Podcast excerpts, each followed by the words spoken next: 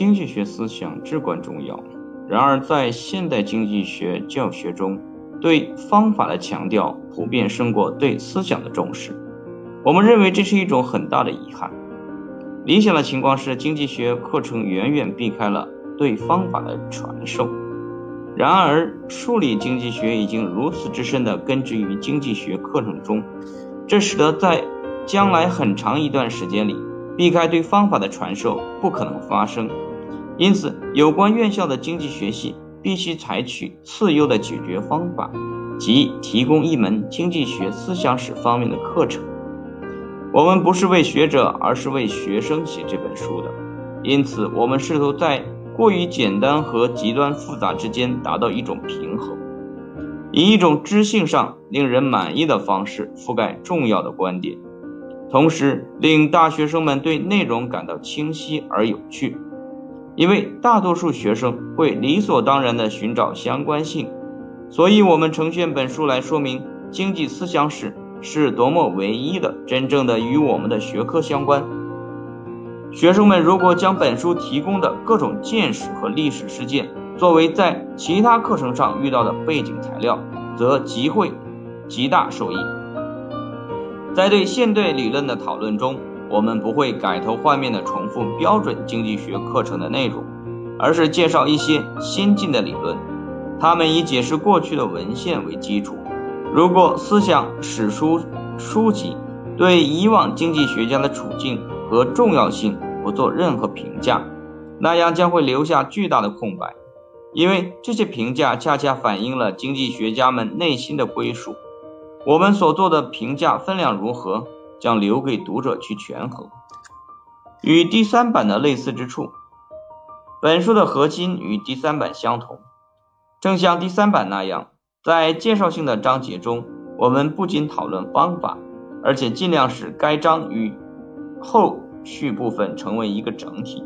我们明确考察经济学的范围，该范围就像重要的经济学家和学派认为的那样，不仅涵盖二十世纪之前非正统的经济思想，而且包括现代非主流理论。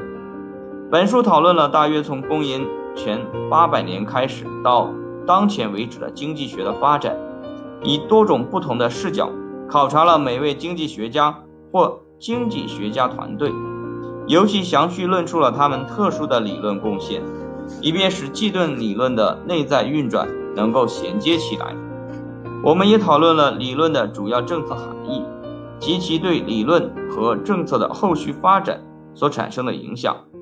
本书几乎没有使用数学符号。并且对曲线图上的数字也有意做了限定。与第三版的不同之处，与第三版相比，本版有许多重要变的变动。首先，我们将本版分为四部分，而不是五部分。这四部分是：前古典经济学、古典经济学思想及其批判、新古典经济学思想及其批判、现代经济学及其批判。以前的版本在新古典经济学内容后面包括了对非正统思想的单独讨论，在这一版中，我们则认为如下做法更好些：即对某一学派进行描述的部分中，当我们讨论对该学派的批判时，将当时非正统思想学家也包括进来，这样强调每个主流学派都有其批判。也就是说，既考虑一个时期内主流思想，又考虑对该思想的批判，才能更好的去理解该时期的经济思想。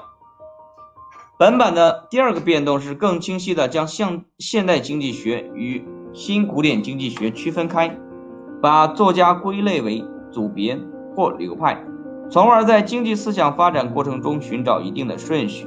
这一直是个难题，并且这个难题明显没有最佳解决方案。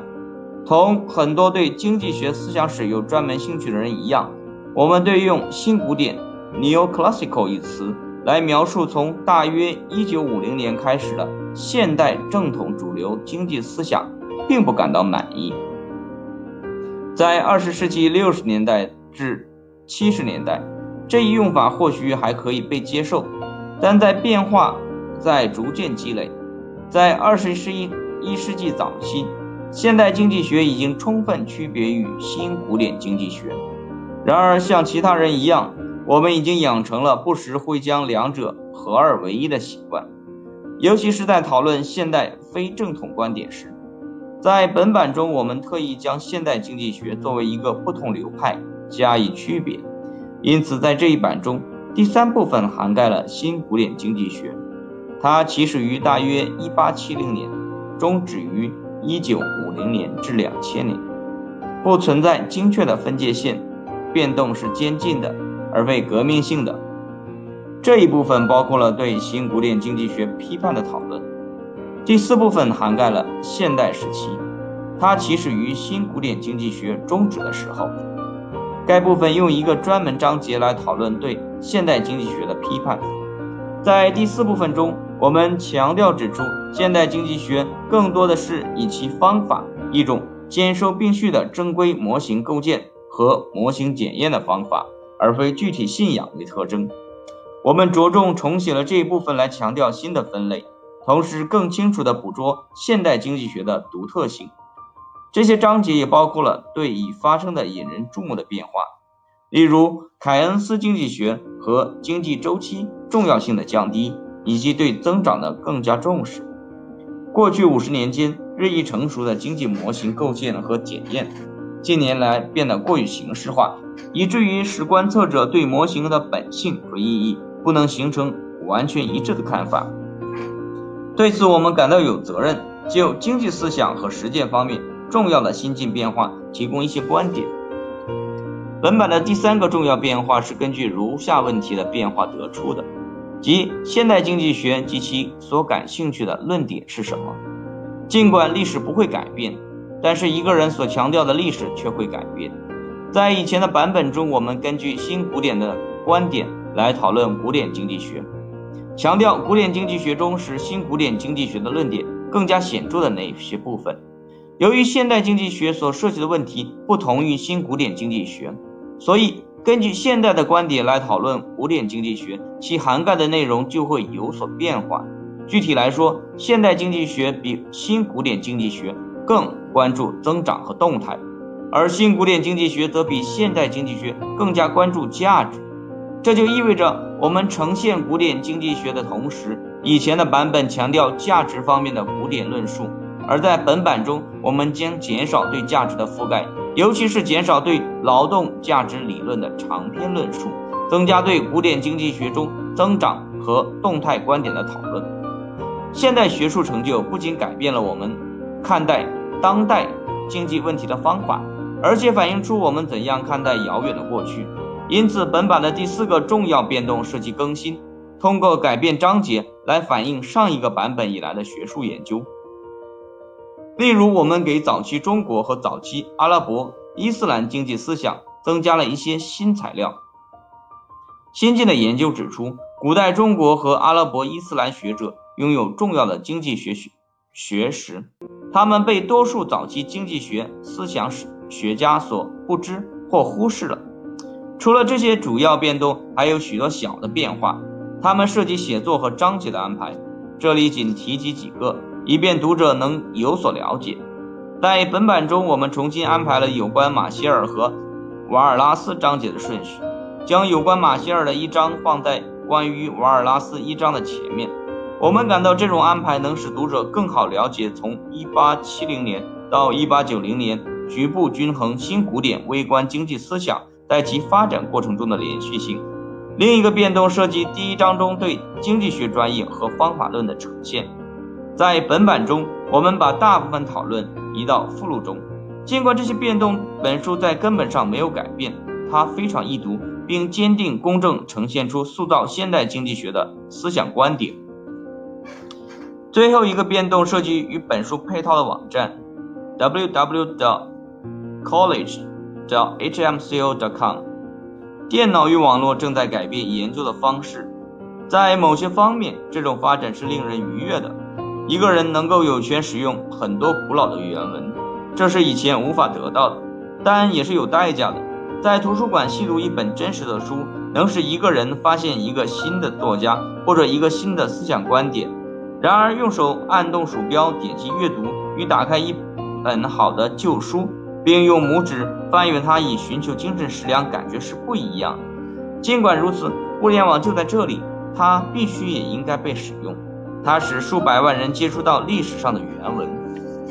当然，要找到相关资料，得查遍网络上的各种资料。有很多网站可以帮助我们搜索，其中一个网站是 cepa. newschool. edu. slash het，这是由社会研究新流派维护的一家网站。尽管它仍然还在建设中，但已经可以使用，并且它承诺成为一个提供大量链接的精彩网站。另一个有用的指定网站是 socs erv. 的 socsci. 的 mc master. 的 ca slash econ slash 经济思想档案文件室。